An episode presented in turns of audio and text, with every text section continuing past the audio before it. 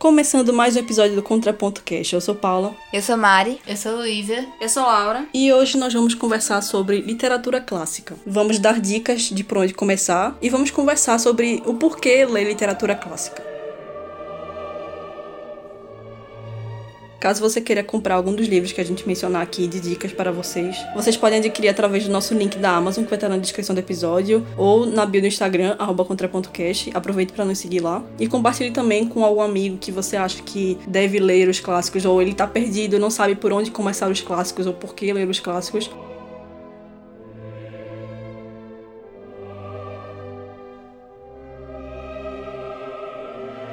E a definição de livro clássico, literatura clássica, não é nenhum consenso entre os estudiosos, é, os críticos literários. O escritor francês, Paul Valéry, ele mesmo fala que existe uma infinidade de maneiras para definir o clássico. E a palavra clássico na literatura, ela remete ao movimento literário que se desenvolveu no Renascimento, durante o século XVI, é, né, o chamado classicismo. Mas quando a gente fala que, nesse contexto de livro clássico, a gente está, pelo menos na minha visão, se referindo não exatamente a esse período de tempo, mas sim a um livro que atravessa gerações, que ele se mantém relevante até hoje. Então, clássico, qualquer que seja a sua época, ele carrega consigo uma magia que é particular a ele e ele reflete os valores do seu tempo e ao mesmo tempo ele ultrapassa a época que, que foi escrito. E ele se torna sempre atual. Ele é um livro inesgotável e que se transforma a cada leitura. O poeta americano Ezra Pound, ele ele se opondo ao classicismo tradicional, ele defende que um clássico é um clássico não porque esteja conforme a certas regras estruturais ou se ajuste a certas definições, devido a uma certa juventude eterna e irreprimível. Nesse sentido, o clássico seria a mais alta realização da literatura para Ezra Pound, que ele diz que a literatura é a linguagem carregada de significado, e a grande literatura é simplesmente a linguagem carregada de significado até o máximo grau possível. Enfim, a literatura é novidade que permanece novidade. Então, livro clássico é aquela que atravessa o tempo, que ela é o ontem, no seu tempo escrito, é também o hoje e é também o amanhã. Para mim, a melhor definição que eu achei foi a de Italo Calvino, que ele diz que um livro clássico é um livro que nunca terminou de dizer aquilo que tinha para dizer. Eu gosto mais da definição anterior a essa, né, que tu falou, que o livro clássico ele retrata, né, o ontem, o hoje e o amanhã também. Eu acho que, assim, essa para mim é a melhor definição de clássico. Essa também, que nunca terminou é, eu acho porque é eu gostei muito das duas, assim, mas essa é. de Telo Calvino eu achei meio poética, não sei. Achei, engra achei engraçado, achei é, tocante. filosófica, né? É, filosófica. É, mas, sim, as duas definições, assim, é. realmente. Eu, assim, apesar de toda a filosofia, né, que tem essa segunda definição, eu acho que me identifico muito mais com a, com a anterior essa, né? Porque os, os livros clássicos que eu considero clássicos para mim são esses, justamente esses livros que não importa quantas vezes eu leia ele ou quantas vezes eu tenha que voltar eles. Nunca me canso deles. Então, para mim, eles se tornaram clássicos, sabe? Eu gosto muito dessa definição que tu deu, essa última, porque. Também pela coisa poética, eu acho. Mas, assim, eu concordo muito. Eu acho que. Por muito tempo eu tive essa ideia de que livro clássico é, tipo, aqueles livros muito velhos que todo mundo lê e é muito difícil de entender. Mas eu tenho quebrado muito pô, esse paradigma, sabe? Essa coisa de, ah, nossa, é muito difícil, não vou ler. Porque, justamente por essa ideia de, poxa, quando você pega um livro clássico, você fala, meu Deus, esse livro foi escrito há tanto tempo. Pra uma pessoa que nem tava vivendo esse contexto que eu tô vivendo, mas mesmo assim eu consigo me identificar. E é algo que a gente se identifica agora e a gente sabe que vai se identificar depois também, entendeu? Que a gente vai mais tarde viver alguma coisa diferente e vai ler aquele livro e vai interpretar de uma forma diferente. Então, é muito legal você ter esse contato com os clássicos por isso, porque é uma coisa que fica sempre com você. Não é aquela ideia tipo, ah, é uma coisa velha que você vai ler uma vez e pronto, e só porque é velho. Mas é aquela coisa que você pega e ela continua se renovando o tempo inteiro. É muito legal. Assim, acrescentando o que Mário falou, não só isso de quantas vezes você lê, aí não cansa disso, mas também toda vez quando tu lê, à medida que você vai amadurecendo, outras coisas vão surgindo a partir daquela leitura. E eu também vejo o clássico como um negócio passado de geração em geração, pelo menos foi assim com muitos dos livros, que foi passado do meu avô pro meu pai, do meu pai para mim. Para mim, essa é a definição também. Sim, e acrescentando ao que Laura disse, é, eu trouxe algumas citações do, do livro de Italo Calvino, que é Por que ler os clássicos? Ele dá algumas definições no início do livro sobre a visão dele do que é clássico. E ele fala que os clássicos são aqueles livros dos quais, em geral, se ouve dizer estou relendo e nunca estou lendo. A gente pode interpretar isso como o que Lauro falou, a gente retoma ele o tempo inteiro, a gente retorna ele depois e você mais velho, você vai lendo ele e você enxerga outras coisas, você é, tira sempre coisas novas. Por isso que eu até o que acho que a Zara Pauli falou que o livro, a literatura aqui, cadê? A literatura é novidade que permanece novidade, a literatura clássica. Então a gente sempre traz algo novo disso. E eu tô é, experimentando muito isso nas minhas releituras recentes que eu tô fazendo. Reli o retrato, um retrato do artista quando jovem, James Joyce, e para mim foi praticamente uma leitura nova, assim, nem nem sei nem se foi releitura exatamente, tanta coisa nova que eu peguei assim da minha da primeira leitura que eu fiz alguns anos atrás, porque eu ensino os dobram de Hemingway também, que eu li ano passado, que, que eu reli ano passado no caso, para mim também foi praticamente uma leitura para mim do de quando eu li a primeira vez anos atrás. Então a gente tá sempre com amadurecimento, principalmente porque esses livros que eu mencionei eu li muito, é, sei lá, adolescente, no início, aí 18 anos, então agora, 6, 7 anos depois, é, a gente mudou muito, né? A, a nossa visão de mundo mudou muito. Eu li muitas outras coisas, então a gente acaba se tornando capaz de pegar outras coisas nesses livros. E também pode ser interpretado como, na, na parte da releitura, estou sempre relendo, porque essas obras clássicas, elas estão elas estão muito presentes na nossa cultura, no nosso imaginário popular. Então, muitas dessas histórias clássicas a gente já conhece por adaptações de cinema, ou por é, conversas, ou porque tá sempre por aí, assim. É, ele até menciona que é um burburinho que tá sempre é, rondando a nossa vida. Então, se a gente imaginar, por exemplo, clássicos como Ilíada e Odisseia, mesmo que a gente nunca tenha lido, a gente sempre ouve falar de alguma coisa relacionada a essas histórias. É um, até um livro que eu vou indicar aqui, que é Romeu e Julieta de Shakespeare. A gente, quantas coisas a gente já não viu adaptações, inúmeras adaptações para várias plataformas, e a gente sente que a gente conhece essa história, né? Então, quando a gente vai ler o material original mesmo, parece que é uma espécie de releitura, porque a gente já viu tanto essa história já ao, ao longo da nossa vida, que parece que não é a primeira vez que a gente tá lendo aquilo, entendeu? Apesar de que o original é muito surpreendente. Eu recomendo demais. E Italo Calvino ele fala que os clássicos são livros que quanto mais pensamos conhecer por ouvir dizer, quando são lidos de fato, mais se revelam novos, inesperados e inéditos. E acho que a gente até pode falar de Frankenstein, né? Isso agora. Sabia que- Deus, sabia que Luísa. Agora, velho, não tem exemplo melhor do que isso. De quanto mais você acha que você sabe, menos você sabe. Porque, minha gente, o que eu, eu ia falar muito isso. Nossa, que conexão, Paula. Porque é, foi um choque muito grande pra mim, sabe? Quando eu fui pegar o livro, eu disse, minha gente, eu não vou gostar. É uma coisa de terror, eu não vocês sabem que eu não gosto, não é a minha praia, não sei o quê. E eu paguei a minha língua totalmente, porque é muito diferente do que eu imaginei que fosse. É um livro que eu tava até pensando agora nisso, sabe? Que Paulo tava comentando de, de que é muito legal, porque você fica constantemente relendo e o livro parece novo. E eu fiquei pensando, poxa, daqui a algum tempo eu realmente quero reler Frankenstein, porque eu sei que eu vou ler e vai ser uma experiência diferente. E, enfim, então pra mim faz total sentido isso que tu falou. E eu cito Frankenstein com toda certeza como um livro que, quanto mais você acha que você sabe pelo que você ouve falar e tal, menos você sabe de verdade. E tem episódio de Frankenstein no Contraponto Cast. Se você não escutou, confere lá. Frankenstein é um negócio muito diferente, bicho. Você só Mas sabe é. do monstro e tal, e é tipo, todo uma... E assim, toda a configuração do monstro também é completamente É. diferente do que você cresce assistindo e depois quando você lê. É completamente Eu já, é, até como eu falei no episódio, né? Eu já imaginava que seria algo mais filosófico mesmo, porque eu já ouvia tipo de resenhas e de pessoas comentando. Mas mesmo assim, ainda foi surpreendente entrar em contato em si com o original, porque é muito diferente da- das adaptações que a gente tá acostumado a ver de Frankenstein. Que Frankenstein é o nome do médico e não do monstro, que a gente ainda tem isso, né? Né, mano? Meu Deus. O monstro é só o monstro.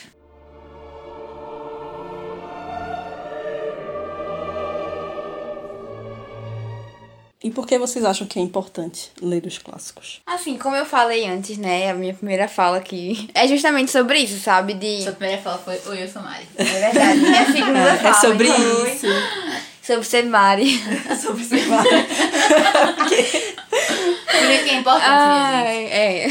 Que assim, justamente sobre essa questão de você ver um livro escrito no passado que retrata uma realidade que acontecia naquela época, mas que você super identifica ela na sua realidade também, sabe? No tempo atual. E que, particularmente, eu também vejo muito no futuro. Então, assim, eu acho que ler clássicos, pra mim, é muito fundamental por esse simples motivo, sabe? De você ter consciência de que às vezes você está em um ambiente que já foi real real, é real para você e pode ser real para as outras pessoas no futuro. Mais sobre esses clássicos filosóficos é que eu falo disso, como vai falar também, né, mas aproveitando a deixa para colocar a minha primeira indicação aqui, né, de como você chegar no mundo dos clássicos com uma boa porta de entrada, que é com Fahrenheit 451. É um livro super leve, mas que faz muita diferença assim, se você ler e você ter a consciência de que ele foi escrito há muito tempo atrás e aquela realidade já assustava e você ler ele e entender que essa realidade é uma realidade atual, principalmente agora neste momento que não sei se vocês viram aí a taxação dos livros e tudo Sim. mais, uhum. tornando o livro uma coisa assim, cada vez mais restringindo o acesso aos livros. Então, qual é o próximo passo depois disso, sabe? Você tira o acesso e qual vai ser o próximo passo depois disso? Enfim, é um debate mais longo isso aí. E você justamente entender que isso faz parte da sua realidade, que se a gente não tomar cuidado, isso vai continuar fazendo parte da realidade de um futuro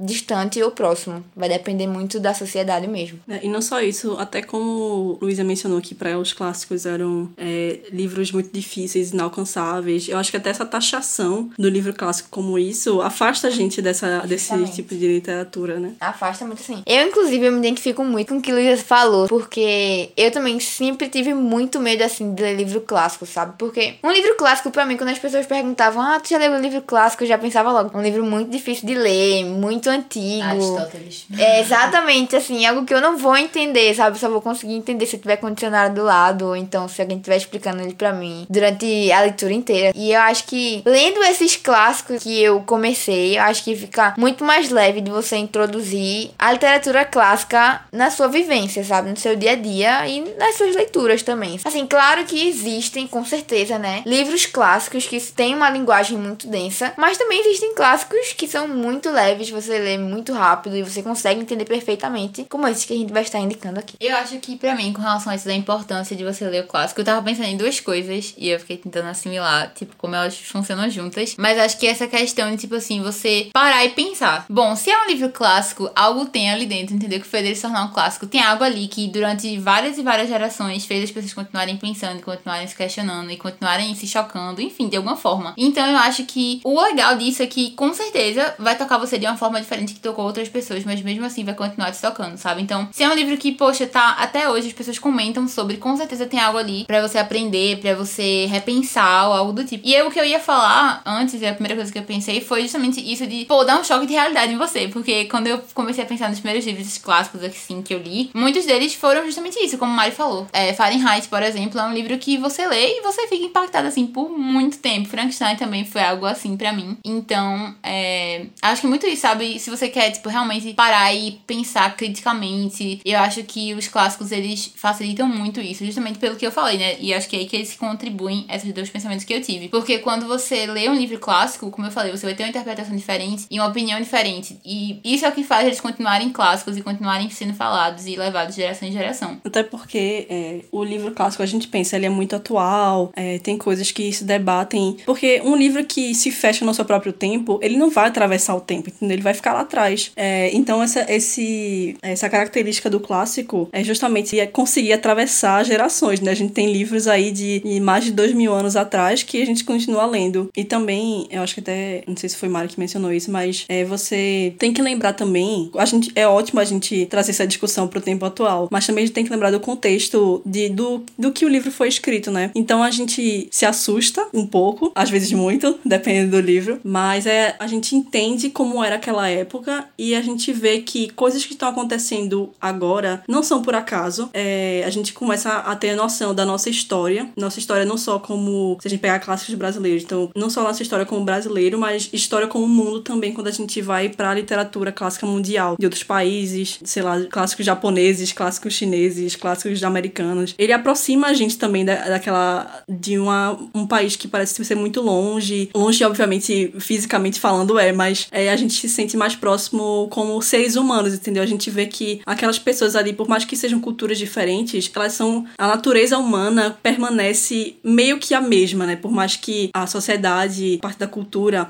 altere a gente em certos pensamentos, em certos costumes, o que faz a gente ser humano permanece a mesma coisa. É por isso que esses clássicos não só atravessam o tempo, como o espaço também, né? Porque a gente lê, como eu falei, clássicos chineses, clássicos ingleses, principalmente a gente lê muito da, os clássicos ocidentais, porque tá mais próximo da gente, falando de, de história, não só é, fisicamente, mas também da parte da história, né? Que a parte ocidental europeia atinge muito a nossa história aqui, então a gente acaba tendo muito mais contato com esse tipo de clássicos, mas é muito importante a gente, pra gente conseguir entender a nossa história e a gente, sendo pessoas que leem clássicos, não só como a Luísa falou da parte de leitura crítica, de ler melhor criticamente o mundo, mas entender melhor historicamente também o mundo, entendeu? Porque você vê, é, por exemplo, assim, eu falo com muita propriedade até porque eu fiz a minha monografia sobre um tema literário e sobre como esse tema literário, que no caso foi o Pacto Fáustico, ele é como ele começou a ser usado há muito tempo atrás por vários escritores e como os escritores, através do tempo, foram utilizando esse mesmo artifício para tratar da realidade da sua época. Então, eu, na minha pesquisa, vendo é, livros escritos em mil,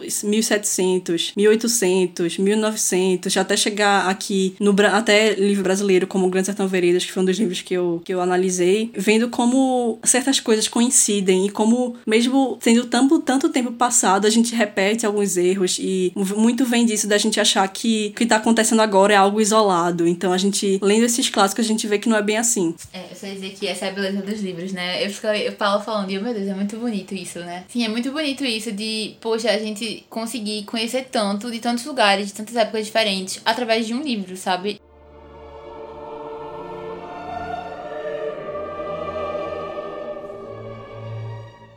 Questão de ser, de enriquecer o vocabulário, que assim, inicialmente pode ser uma barreira, vai ser um grande desafio, dependendo do clássico, tipo o Machado de Assis. São, são livros que inicialmente você vai ter uma certa barreira, mas depois vai começar a se acostumar com isso, aí vai enriquecendo o seu vocabulário. E assim, muitos desses livros, eles representam muito bem o sentimento humano, a questão da realidade, tanto tanto na época quanto hoje, são pontos de vista diferentes, mas que ao mesmo tempo são iguais. Eu vivo dizendo lá em casa, quando a gente tem certas discussões é, filosóficas, políticas ou qualquer outra coisa, eu sempre digo: leiam tal livro, algum clássico, leiam Jane Austen, leiam George Orwell, porque são livros que, assim, aumentam o pensamento crítico, é, abrem a mente da pessoa. Então, eu gosto de clássicos por conta disso. A questão da realidade em pontos de vista diferentes, o vocabulário e a questão do pensamento crítico. É, com certeza. Essa parte de quando eu falo muito sobre é, clássicos e livros atravessando o tempo, é porque é a minha, minha linha principal de pesquisa, é o que eu mais gosto de, de estudar. Então, por exemplo, eu tava tendo aula sobre a Ilíada e a Odisseia e tive aula também sobre alguns livros clássicos muito antigos que a gente consegue ver coisas daquele povo daquela época que se assemelham a gente agora. Então é sensacional ver isso e, mais uma vez, né, aumentando o nosso pensamento crítico e ver, enxergar, entender a nossa condição como ser humano, né? Tem também que, tipo, várias obras atuais foram. tiveram inspiração dos clássicos, como sabia que Rei Leão veio de. Foi de quem mesmo? Deixa eu ver aqui. Foi de Hamlet. Aí aquele 10 coisas que eu odeio em você foi da Megera Domada. Então, quando você conhece os clássicos, você tá tendo várias várias visões, tá sabendo da onde foi tirada aquela inspiração é, é, é muito diferente. É, isso era até um, um, dos pontos que eu botei aqui pra gente conversar, porque é, eu vejo muito das pessoas que só leem livros contemporâneos que falam, ah, meu Deus, que uma ideia muito original, que não sei o quê, e aí eu fico. Eu comecei a refletir bastante sobre isso quando eu li The Invisible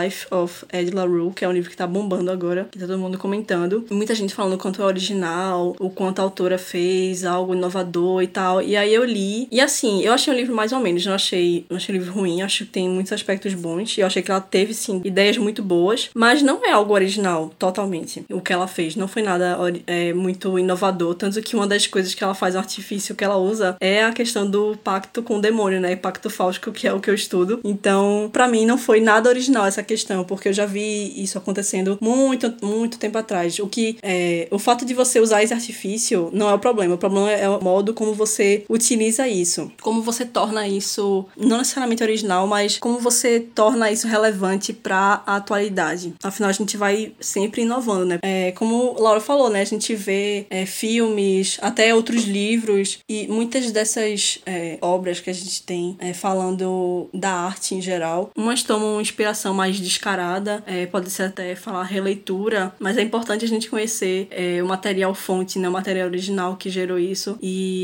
a arte no geral é um ciclo de inspirações, né? Porque a gente não tá livre de pegar é, inspiração em coisas que a gente lê, que a gente é, vê. É, quando a gente vai escrever uma redação de vestibular, por exemplo, que a gente pega é, todo o nosso background de informações e coisas que a gente que a gente leu mesmo em livros, que a gente viu em filmes para colocar ali. Eu, inclusive, no meu ano de vestibular, né? Vocês estão cansados de saber já, quem acompanha o podcast aí. que ano passado foi meu ano de vestibular. O tempo inteiro eu tava tendo que ler leituras, assim, clássicas e filosóficas e até um pouco densas também. Justamente para isso, porque como o tema do, do Enem, né? Que é o principal vestibular que a gente faz aqui no Brasil, ele, o tema da redação é, sempre traz um tema contemporâneo, sabe? Da nossa realidade. E eu fico, assim, às vezes até abismada com isso, sabe? Porque sempre dá para você encaixar um livro clássico no meio de qualquer tema de redação. E é justamente por isso, novamente, eu vou trazer aquela ideia de que o clássico, ele não é clássico, como ele falou, né? Por nada, sabe? Ele fez parte de uma realidade no passado e essa realidade, ela transcorreu até os dias de hoje. E ela ainda corre o risco de perpetuar isso, sabe? Esse legado dela mesmo. Então, Ou seja, tem um valor universal. Exatamente, que não se perde. Eu acho o mais incrível é isso, que o valor não se perde, independente do tempo que passe, não se perde. É por isso mesmo que justamente é usado direto em redações e questões de vestibulares mesmo. E também, é, como a gente comentou, né, aumenta o seu pensamento crítico, né? Você consegue desenvolver o seu é, raciocínio, a sua visão, a sua opinião que você dá a partir dessa leitura de clássicos também. Exatamente. E sobre a parte da, da linguagem, que acho que é outra coisa que, quando a gente pensa em clássico, a gente pensa em algo inacessível. Pelo menos assim, é, se a gente imaginar o imaginário popular da maioria das pessoas, que não tem tanto contato assim, algo restrito a uma elite intelectualizado, né? Que a gente pensa muito isso. Então a gente pensa muito na barreira da linguagem, porque a língua é algo que evolui também. A maneira que a gente fala hoje não é a mesma maneira que a gente falava, que os brasileiros falavam há 50 anos atrás, que não é a mesma forma que se falava 200 anos atrás. E palavras mudam, a forma que a gente fala muda. Hoje é muito mais, a gente pode dizer, informal, né? A gente pensa em algo muito difícil, muito complexo. E é engraçado pensar isso com as discussões que a gente teve com, no Março Distópico sobre como a gente não quer pensar mais, né? Sobre como a gente não quer, parece que a gente não quer evoluir. Então a gente só quer ficar preso em, em poucas palavras, no vocabulário limitado, preso na nossa linguagem atual e não quer expandir isso, entendeu? É obviamente a gente não é obrigado a falar da mesma forma que se falava 500 anos atrás, mas e obviamente também você vai ter um pouco de dificuldade de, de encarar certos tipos de linguagem, é, por exemplo, não sei, ingleses e americanos que vão ler Shakespeare é, vão ter dificuldade também porque é um inglês muito mais é, diferente, muito mais pode-se dizer mais difícil, né, por conta de todas as, as maneiras da linguagem que era daquela época. Como Laura mencionou Machado de Assis, etc. Tem palavras que a gente não usa mais, um modo de falar que a gente não, não usa mais também. Então tudo isso torna um pouco mais difícil. Mas é tudo uma questão de prática também, de a gente ir lendo aos poucos. Por isso que a gente vai indicar daqui a pouco clássicos para iniciar, porque você primeiro vai perder o medo da palavra clássico através desses clássicos que são mais simples, inclusive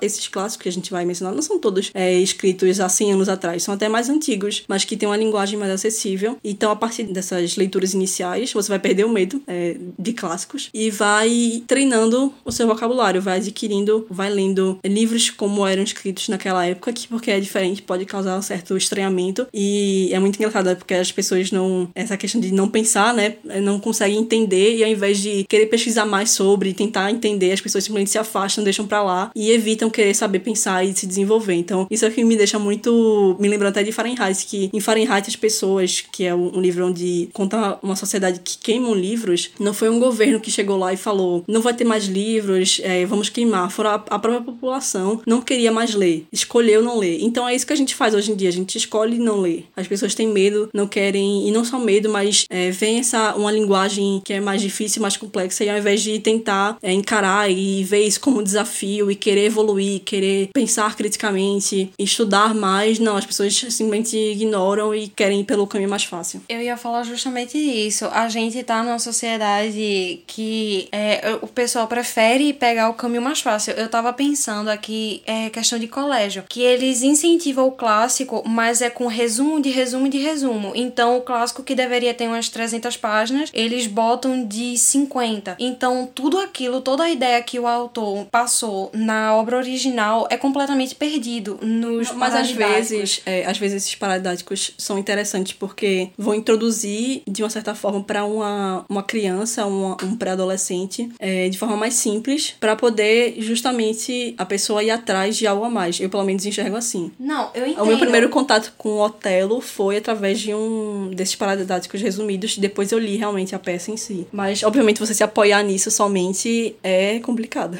Não, mas o que eu tô querendo dizer é, uma coisa é eu, você, a gente ir atrás disso, porque eu fui apresentada a Oliver Twist por um HQ, que foi um paradidático do colégio. Só que, pronto, Três Mosqueteiros também. Mas tem muitas pessoas que só se apegam àquilo. Eles estão satisfeitos com o paradidático e vão ficar nisso. Tem pessoas que não vão buscar os originais. Então, é essa falta de incentivo que tem. E justamente se a gente, se a gente pensar é, também essa questão do paradidático e só parar nisso, é, a própria escola simplifica pra gente, mas não talvez parando pra pensar nessa problemática, mas não talvez só de uma forma de, ah, vou mostrar aqui mais simples pra depois a gente ler a obra original em si. Mas não só parar aí, mas também é, tem que simplificar porque as pessoas não querem é, realmente ir em busca de algo mais complexo. Não, o meu professor de literatura mesmo, o pessoal não tava querendo ler os sertões, isso no terceiro ano. Aí ninguém tava querendo ler. Aí ele simplesmente fez um resumo de tipo 10 páginas e entregou pro pessoal. E ainda Aí, assim, muita gente não quis ler. Mas daqui a pouco a galera não quer, ler- não quer ler nenhum parágrafo, tá ligado?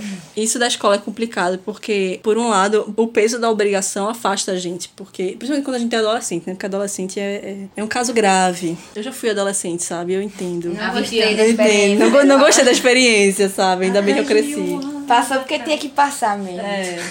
Mas tamo aí, tamo viva. É, eu acho que essa questão, né, remontando, é, trazendo o que Paulo tinha falado um pouco antes, né, antes dessa discussão da escola, é, eu já falei isso aqui em outro episódio do podcast, mas eu vou falar de novo, do mesmo jeitinho, do mesmo jeitinho que eu falei antes, que é a questão de, assim, eu acho que o medo do clássico mora muito mais em você do que no próprio clássico. Eu acho que essa questão da gente ter medo de ler por achar que é muito complicado pra gente entender é uma coisa muito mais na nossa cabeça do que da realidade. Assim, um pouco da linguagem também, sabe? Assim, eu acho que é algo mais cultural, sabe? Porque acho que antigamente não tinha essa tanta de diversidade de editoras e traduções que a gente tem hoje. Então você pode tanto encontrar um livro com uma linguagem muito mais simples de você entender por causa de uma edição diferente ou de um tradutor diferente e você pegar o mesmo livro e você tentar ler e você não entender nada, porque foi outra tradução de outra editora, sabe? Então acho que hoje em dia a gente tem esse privilégio de poder escolher livros, sabe, que às vezes vem um pouco mais simples pra gente, pra- nossa linguagem, pro nosso cotidiano. E acho que isso transforma muito também a experiência que a pessoa tem com um livro clássico.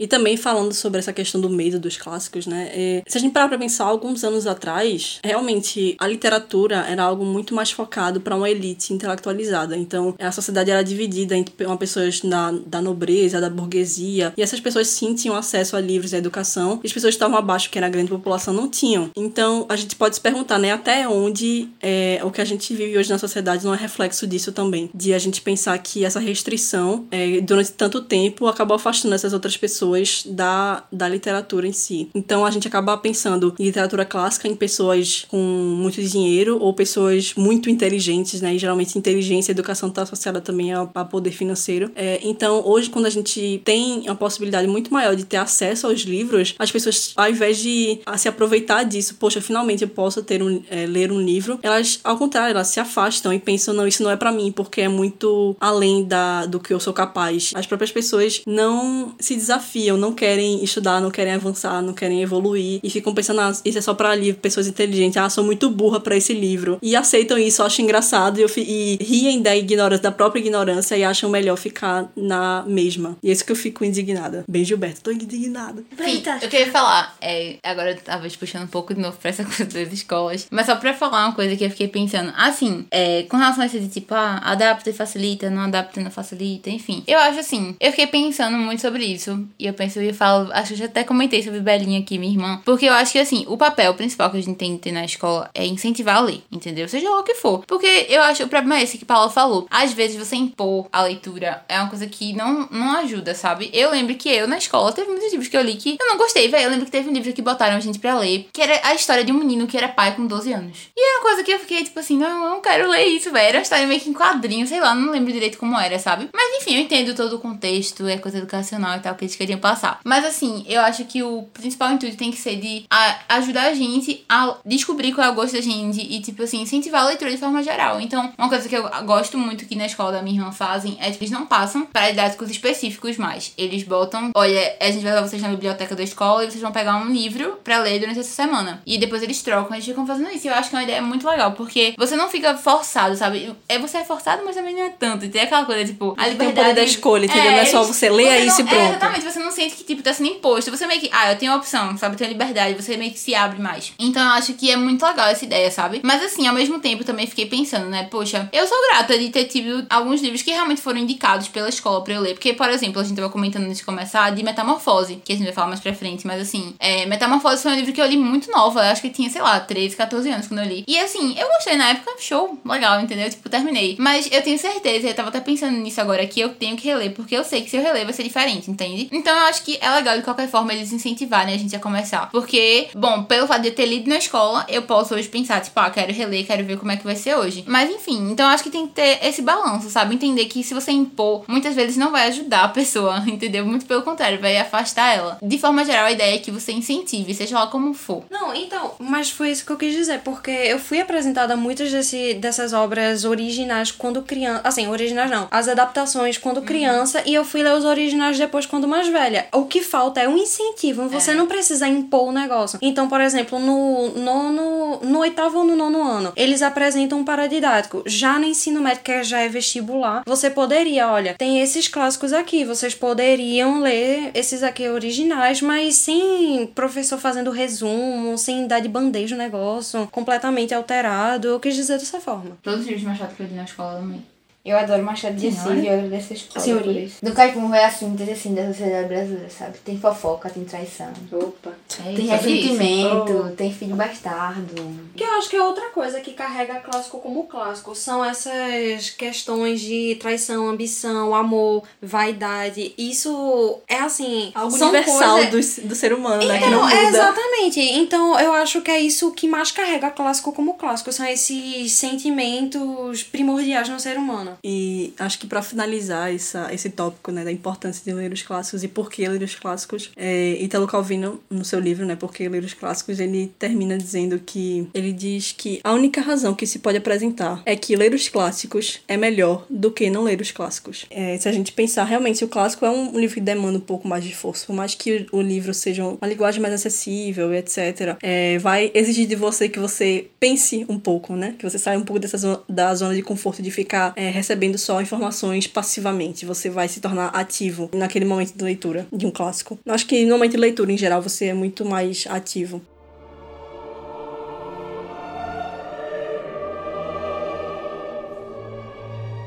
E ler os clássicos não significa ignorar os livros contemporâneos. É uma coisa que eu vejo muito o movimento contrário também. As pessoas que só leem clássicos e não querem ler é, livros contemporâneos ou que ignoram o que está sendo produzido agora, é, que acha que é inferior e que não tem valor e que é porque é muito mais fácil é, você realmente ler o que já alguém já disse que é bom, não bom exatamente, mas que já classificou como clássico, que a gente pensa em algo no, no cânone da literatura, né? Algo que já está canonizado. Então é muito mais fácil você recorrer a, a esses livros que já têm uma fortuna crítica, já tem pensadores, filósofos, pesquisadores validando aquele trabalho, enquanto o que está sendo produzido agora não tem essa gama de crítica por trás disso. Então é basicamente nós, contemporâneos, que vamos começar a pensar criticamente sobre o que está sendo produzido agora. E por um lado é importante ler os clássicos para poder pensar criticamente sobre os livros contemporâneos, e é importante também ter um, um recado para quem só lê clássicos, ler também os livros contemporâneos, porque justamente que a gente fala de não se fechar em, em algo, não se fechar só nos clássicos, não se fechar só nos livros contemporâneos, você ser aberto a ler de tudo, a experimentar de tudo e desenvolver a sua própria opinião. E acho que se você ignora os clássicos, eu acho que você está ignorando uma parte fundamental do nosso passado, mas não só o passado, como a gente já explicou bastante que clássico é passado, presente e futuro também, mas quando você ignora os contemporâneos, você está ignorando o tempo presente agora, né? Porque o que está sendo produzido agora é reflexo da nossa sociedade agora. Então, daqui a 50 anos, as pessoas vão estar estudando alguns livros que a gente produziu atualmente. Então, é importante a gente ler esses livros agora. E, e a questão do,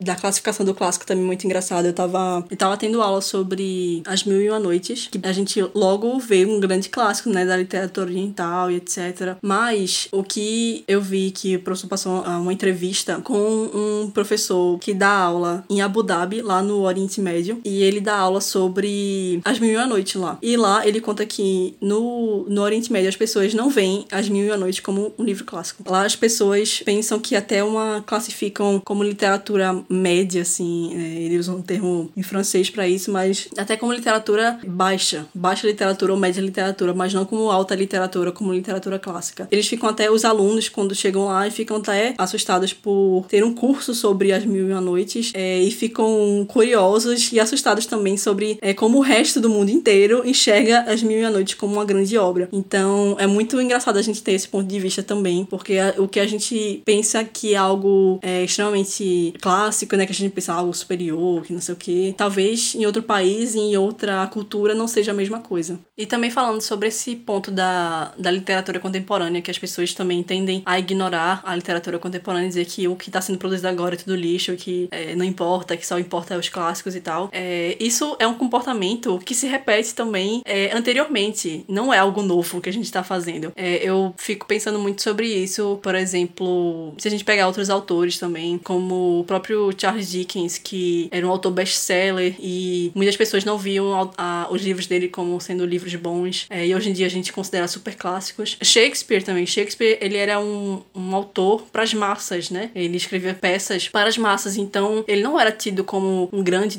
dramaturgo naquela época. Muita gente esculachava Shakespeare e hoje é o, o cara, né, da literatura. Então a gente tem que ter muito cuidado quando a gente faz esse tipo de crítica, é, esse tipo de. tem esse tipo de pensamento, porque a gente tá repetindo algo que já foi feito. E se você ler, parar pra ler direitinho os clássicos, você vai ver muito esse comportamento se repetindo. É, Virginia Woolf fala sobre isso no livro dela, Orlando. O personagem principal nasce em 1500 por aí, é contemporânea de, de Shakespeare. E aí tem até uma cena que ele tromba com Shakespeare. Aí ela tem um diálogo com um crítico literário, um poeta, se não me engano, e ele fala que Shakespeare é muito ruim, não sei como é que as pessoas leem isso, esse, é, esse tipo de peça e tal. Aí menciona outros dramaturgos dizendo que aqueles são os melhores, que são realmente os clássicos, que são superiores. E aí passa ao longo dos anos, né, um livro que vai se passar durante vários séculos. Aí tem um outro diálogo dizendo que a pessoa é, falando, ah, esses livros de hoje em dia são uma porcaria, é, seria tão bom que eles se inspirassem em Shakespeare, ver, não existem mais livros como os de Shakespeare, outras peças, é, o que tem hoje é lixo. Então fica nesse ciclo, entendeu? A gente não, sa não sai disso. E também um conceito de best-seller, por exemplo. Best-seller não é necessariamente ser algo ruim. Charles Dickens era best-seller, Emile Zola era best-seller, Guy de Maupassant era best-seller. Então todos esses autores clássicos aí também eram best-seller. E a gente não pode ignorar muito também esses livros. Obviamente tem muita coisa ruim sendo produzida hoje, assim como naquela época também tinha muita coisa ruim sendo produzida. Só que a gente só tem acesso realmente a nata, né? Os clássicos que realmente já, como eu falei, já tiveram uma fortuna crítica, pessoas, pensadores para é, dar fundamento para essas obras estarem hoje em dia no patamar que estão.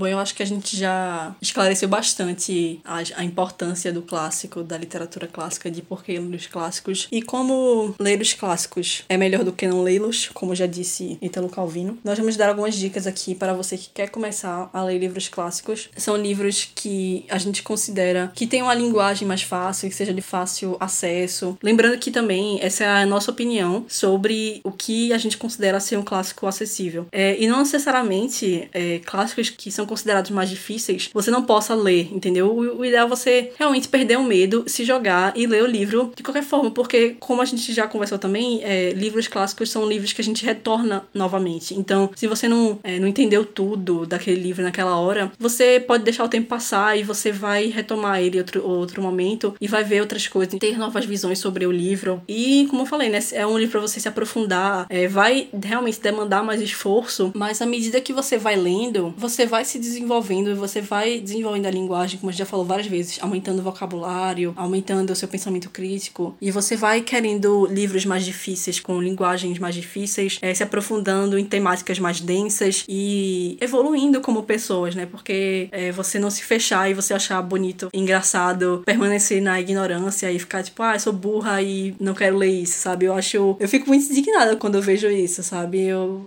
você deveria ser incentivado você deveria, na verdade, se sentir desafiado. E justamente para quando você lê esses livros, esses clássicos também, você exerce o seu pensamento crítico, é uma forma também de você não ser levado por discursos de seus ídolos, seja ídolos políticos, ídolos de qualquer esfera possível, de você não ficar repetindo discursos, de você não aceitar qualquer tipo de informação, de você questionar as coisas, de você pensar por si próprio. Então, como eu falei no episódio anterior sobre hábito de leitura, eu sou leitora desde sempre. É, a leitura de clássicos para mim foi algo incentivado, mas também algo que eu busquei ao mesmo tempo. Então, é, veio de forma natural para mim. E eu vou contar um pouco da minha trajetória assim com os livros clássicos. É, e talvez aqui pegar algumas dicas aqui para vocês também. Quando eu era criança, eu lia muito Carlos Drummond de Andrade, é, tanto crônicas como poesias. Eu tenho vários livros dele aqui na minha estante. E eu acho que as crônicas dele são uma ótima porta de entrada, até porque os livros mais modernos é, têm uma linguagem também mais fácil de você, de você ler, dependendo também do, do autor, né? Porque se for comparar, por exemplo, um autor moderno, Hemingway e James Joyce, que são dois autores modernos, são linguagens completamente diferentes. Uma é muito difícil, outra é muito mais simples. Mas eu acho que as crônicas de Carlos Drummond, os, as poesias também são uma boa porta de entrada. É, com os livros de Sherlock Holmes, eu comecei a ler com uns 12, 13 anos. Eu lembro que eu li Um Estudo em Vermelho, não lembro agora se eu tinha 12 ou 13 anos. Clássico, então, da literatura policial, muito bom, recomendo também bastante. E a linguagem é bem mais acessível. E tem essa, essa, essa coisa da literatura policial que tem um assassino, tem um mistério no final e deixa você engajado para terminar a ler logo. É, os livros de Júlio Verne também, eu lembro que, que eu li nessa época. É, eu li, não sei se eu li mais desses dois, mas os que eu lembro bastante são A Volta ao Mundo em 80 Dias e Viagem ao Centro da Terra. Eu lembro que eu gostei bastante desses livros. É, também na fase da adolescência ainda, eu li Paris é uma Festa e O Velho Mar. São dois livros de Hemingway, que eu acho que tem uma linguagem mais fácil também. Recomendo bastante. Paris é uma Festa é um não ficção sobre o período de Hemingway em Paris, nos anos 20. Muito interessante.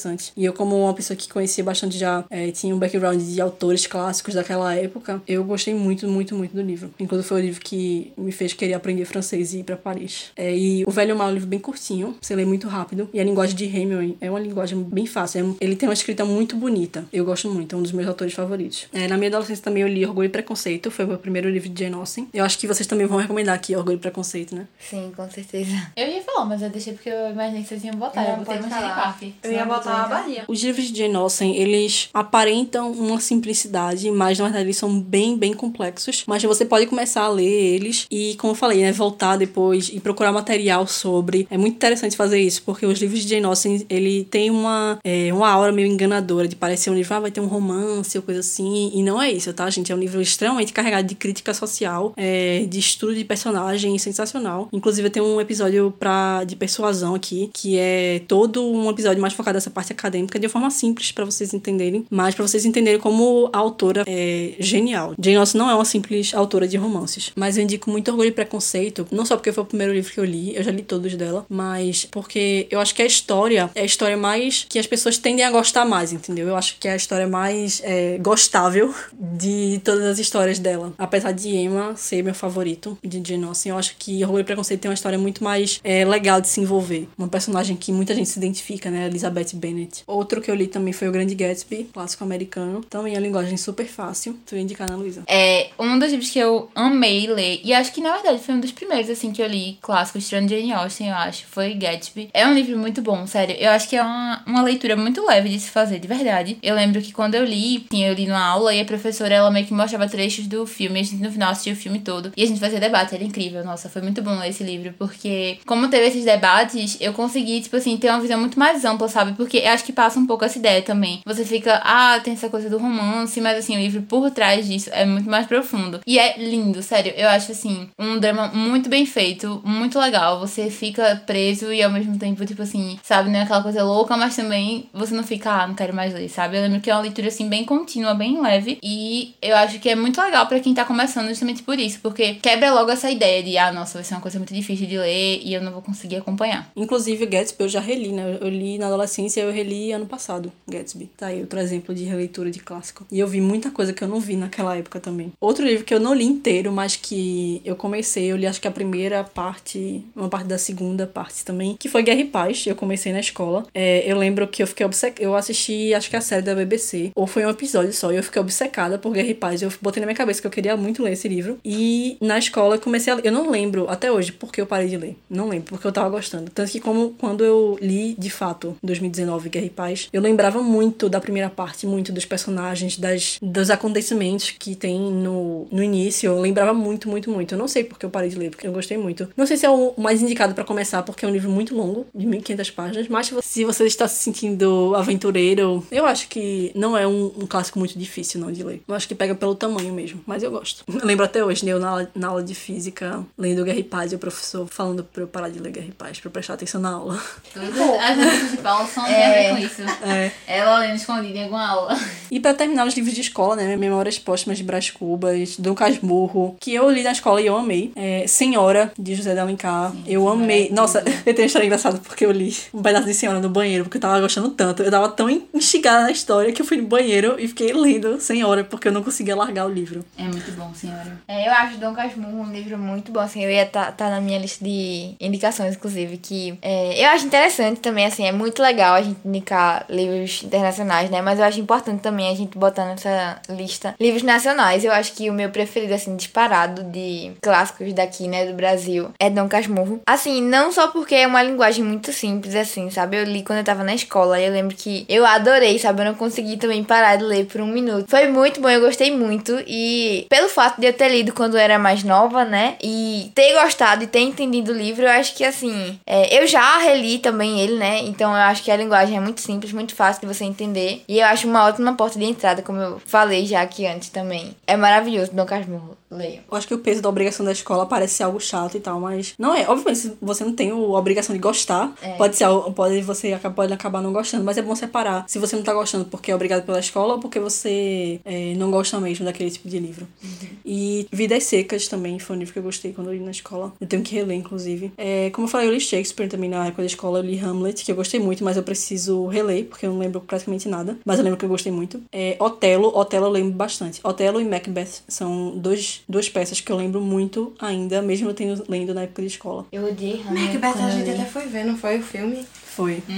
Mas eu odiei Hamlet porque eu tive que ler ele, eu tive que ler a peça em inglês, pô. Foi um Não, saco realmente isso. em inglês é bem dificilzinho mesmo. Eu lembro tinha. Mas é, eu acho que, no geral, os, as peças de Shakespeare não são difíceis de ler. Eu, pelo menos, não sei se é porque. Não sei. Enfim, eu não considero. Não acho que é um bicho de sete cabeças. Não é a coisa mais fácil do mundo, mas eu não acho que é muito difícil. Assim, eu só li uma peça que foi Sonho de uma Noite de Verão. E até agora, não achei lá essas coisas também, não. Tipo, de difícil. É, eu acho que a gente coloca muito o estigma, né? Tanto do estigma do clássico, né? De ser algo difícil, inalcançável. É, e Shakespeare não é. Eu acho, na verdade, muito. É muito acessível. É, obviamente vai ter palavras mais, mais complicadas e tal, uma estrutura de peça que a gente não tá tão acostumado. A gente é uma. A gente é de uma geração de romances, então a gente não tá tão acostumado. Romance, quando eu falo, é romance é na forma dele, no gênero, né? Que a gente lê hoje muito mais nesse estilo. Então, poesia, peça é algo que fica muito mais de lado. Então a gente não tá tão acostumado. Pode ser por isso também. Mas eu acho que não tenho medo de ler Shakespeare, tá, gente? Não é tão complicado assim. E pra, só pra terminar ele, é uma peça que eu li em 2019, eu acho. 2020, não lembro agora. Mas eu li Romeu e Julieta, como eu falei no início, né? E eu recomendo bastante começar com Romeu e Julieta, caso você nunca tenha lido nenhuma. Porque você vai se surpreender, porque de certa forma é diferente do que as adaptações entregam pra gente. Você imagina aquela história de amor e tal. No final eles E. vivem. Oi? No final eles vivem. Não, mas é diferente no sentido de que é muito mais. Não é aquele romance que a gente imagina, sabe? Tem muita crítica por trás da história também, tem muito humor, tem um personagem que é super engraçado. Eu ri bastante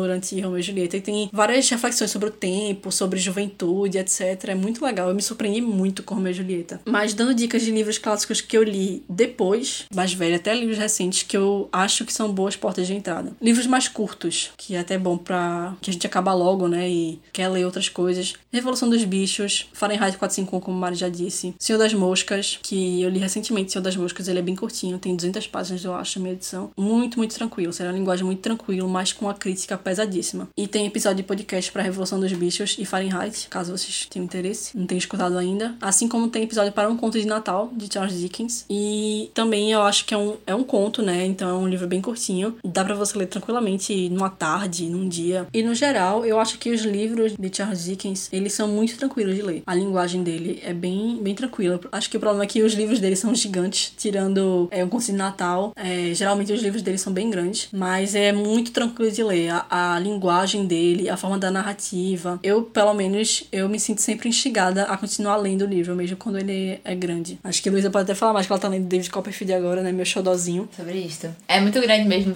vale muito a pena, porque é uma leitura super tranquila de se fazer. Só demora um tempo, né? Mas faz parte da vida. Também acompanhar a vida inteira do homem, né? Se fosse rápido. Outro brasileiro, de Jorge Amado, A Morte e a Morte de Quincas Berro d'Água. É um livro bem curtinho, super engraçado, com as críticas também, muito bom. É, outro livro de Jorge Amado também, que eu achei fantástico. Inclusive, eu li ele ano passado, que é Capitães da Areia. E assim, é fantástico. Apesar de se tratar, né, de uma realidade com crianças e tudo mais, é uma realidade bem pesada e eu acho que muito real também pros dias atuais. E eu achei uma leitura, assim, fantástica e inexplicável. E para terminar os livros curtos, é, vou dar indicações para quem quer começar a ler literatura russa, porque eu, eu mencionei Guerra e Paz, né, que, que é um livro mais longuinho, mas um dos primeiros livros que eu li foi Noites Brancas, de Dostoiévski, e é um livro bem legal, assim, não é meu favorito do autor, mas eu acho que é uma boa porta de entrada para você conhecer a escrita dele. Os contos de Nikolai Gogol também, principalmente o Capote, é uma boa introdução para esse universo da literatura russa. E também o Diário de um Homem Supérfluo, de Turgenev. É um bom livro para começar também, porque vai tratar de um, uma temática na literatura russa muito recorrente, que é o homem supérfluo. Então, você começar por ele, você vai começar a entender melhor essa temática e essa, esse estilo de pessoa que eles tratam tanto nessa literatura. E também a, a Morte de Vailite, de Tolstói, que, que é um livro sensacional. Foi um dos meus favoritos do ano passado. É, você lê muito rápido também, mas a crítica que ele faz é um livro tão curto, mas com tanta coisa, um peso tão grande. É muito bom. E minhas últimas dicas são livros maiores. Vou dar os livros médios. Eu separei Frankenstein e A Abadia de Northanger, de Jane Austen. São dois livros com mais de 200 páginas. Acho que Frankenstein tem umas 300, 400, não sei. A Abadia tem umas 200 e pouca. São dois livros bons também para você começar. São dois livros que têm episódios aqui no podcast também, caso você tenha interesse. E os últimos livros que eu separei são livros mais longos. É Jane Eyre, que tem mais de 500 páginas, mas que é uma linguagem muito tranquila. Jane Eyre, de, escrito por Charlotte Brontë, é um romance de formação, então você vai acompanhar a vida da Jane Eyre e traz muitas temáticas relevantes até hoje. É uma linguagem muito tranquila, uma escrita muito bonita também. E separei dois livros de Alexandre Dumas, é, Os Três Mosqueteiros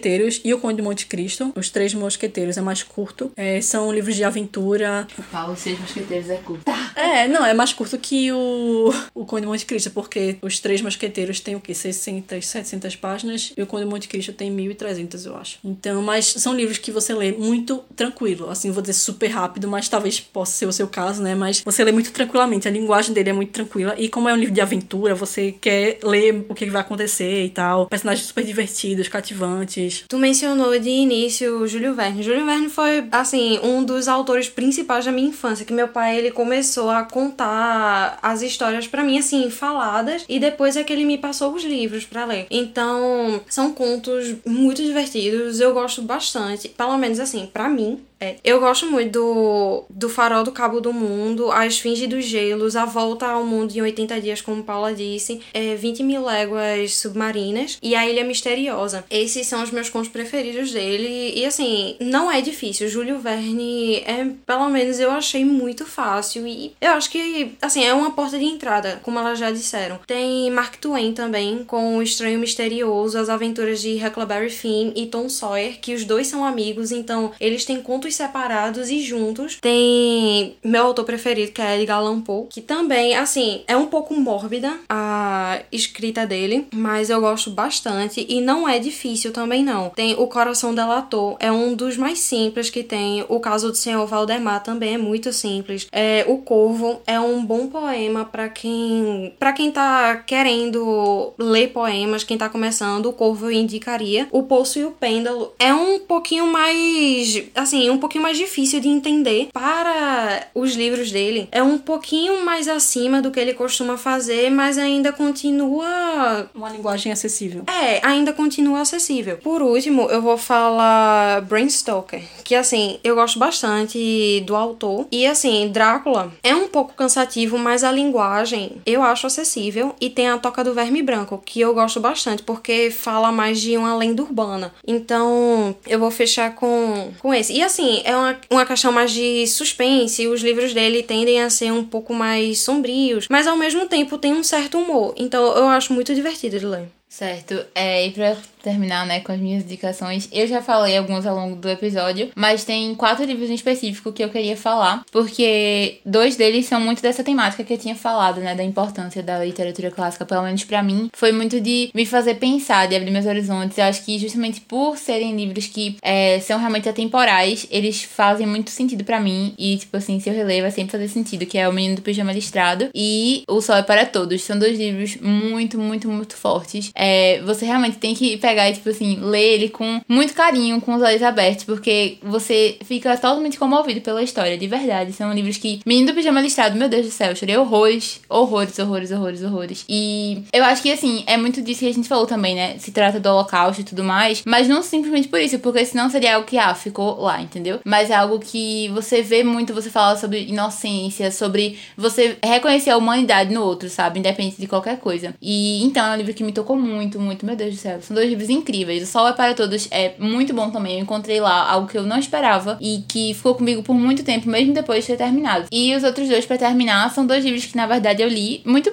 muito tranquilamente, sem nem parar pra pensar, tipo, ah, é um clássico, sabe? Acho que eu já tava muito mais tranquila. Na verdade, não. Um deles é O Senhor dos Anéis, que é um livro que é bem, tipo assim, ficção e toda essa questão, tipo, não fantasia, é. Fantasia, né? É, fantasia. Não tem muito essa coisa, tipo, ah, nossa, sabe? Você abrir, você expandir seus horizontes. Mas é uma, uma leitura muito mais assim, divertida, sabe? Você fica engajado. Eu acho que é muito criativo o mundo que é criado em Senhor dos Anéis. É, assim, incrível de você mergulhar. E o outro é N, que acho que é um livro que as pessoas não nem devem saber, né? Que tem livro, sabe? Mais da série e tal. Acho que ficou mais famosa recentemente. É, eu, te, eu não terminei toda a saga ainda, são sete livros. Mas. É sete, eu acho, se não me engano, né? Enfim, tem muitos livros. Resumo é esse. Mas assim, é uma leitura muito tranquila. Meu Deus, é lindo. É a coisa mais linda do mundo. Eu amo N de paixão. Eu acho que é da mesma coisa, sabe? Você não vai ter tipo, meu Deus do céu, minha cabeça se expandiu aqui neste momento. Mas é uma leitura muito simples e que em pequenas coisas, sabe? Fala muito de família, de união. Então, é, em pequenas coisinhas assim, sabe? Você vai aprendendo e vai mudando seu pensamento. E é uma coisa muito simples, muito leve que você não percebe. Então, eu indicaria muito Senhor dos Anéis e N como livros para você começar. E também esses outros dois que eu falei. É, vou terminar aqui só falando algumas dicas que vocês mandaram no Instagram, no arroba contraponto da leitura,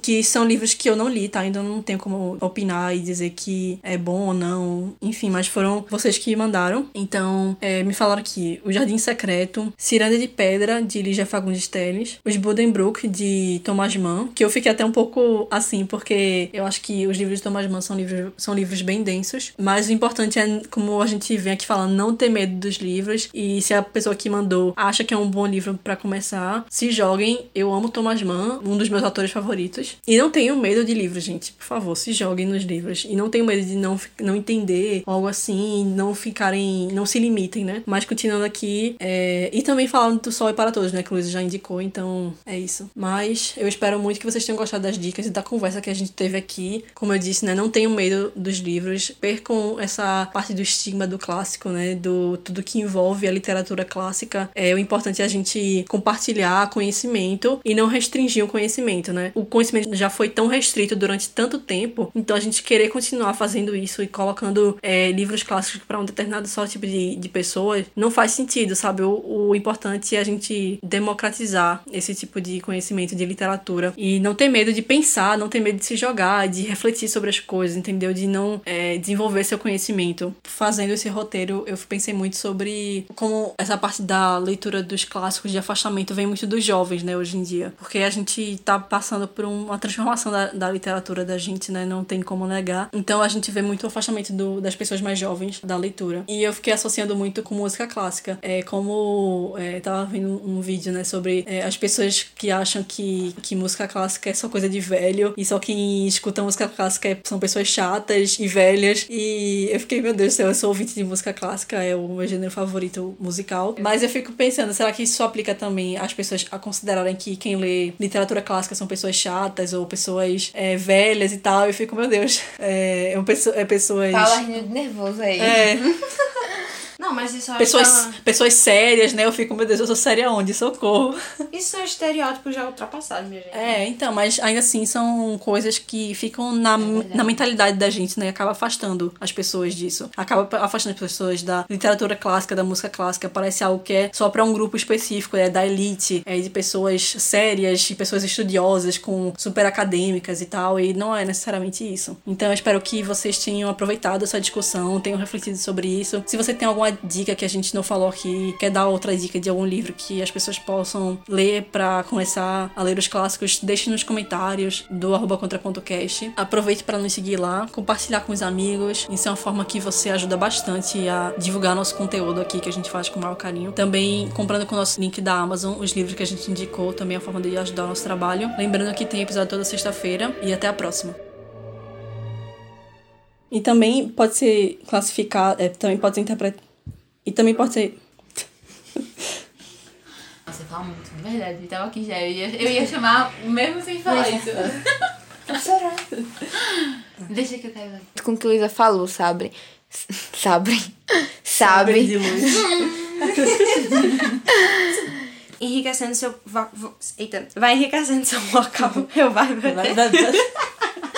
É, umas tomam uma inspiração até. Umas tomam inspirações mais. Umas tomam. Isso nunca vai perder a graça. É isso aí. Meu Deus, olha o nome do livro, puta merda. Quando eu volto pro Rio. Que Shrek? Luísa aí vendo Shrek. Xereque. Somebody. Ei, velho, minha mãe disse que Shrek é ruim.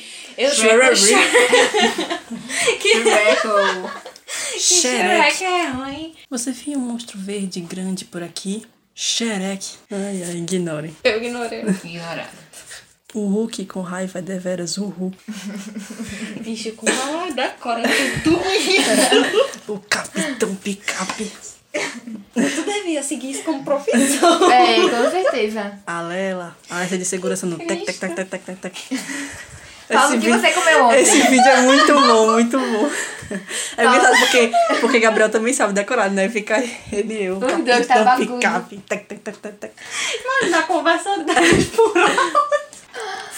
Diga-me, ferro de homem. Eu sei as falas do Nina Cora. O homem da neve do mal, do mal e da neve, do neve e do mal. Meu Deus. Esse vídeo é muito bom, mano. Eu fico imaginando ele quando dormiu, né? É. Fala Fica. de noite no meio lá. A neve da neve da neve do mal. É, tec, tec, tec, tec, tec. Seria um helicóptero, né? Não, é o, é o. Não, é o, o negócio que dá pra. Eu vou mostrar depois esse vídeo pra vocês. Deus me livre. Zemo, você peidou. Sim, você, um velho. No corpo, no corpo de um velho. Ah, limite. Só agora eu vi o rolo ali, véi. Ah, alergia. Rastros de alergia. Eita, Deus.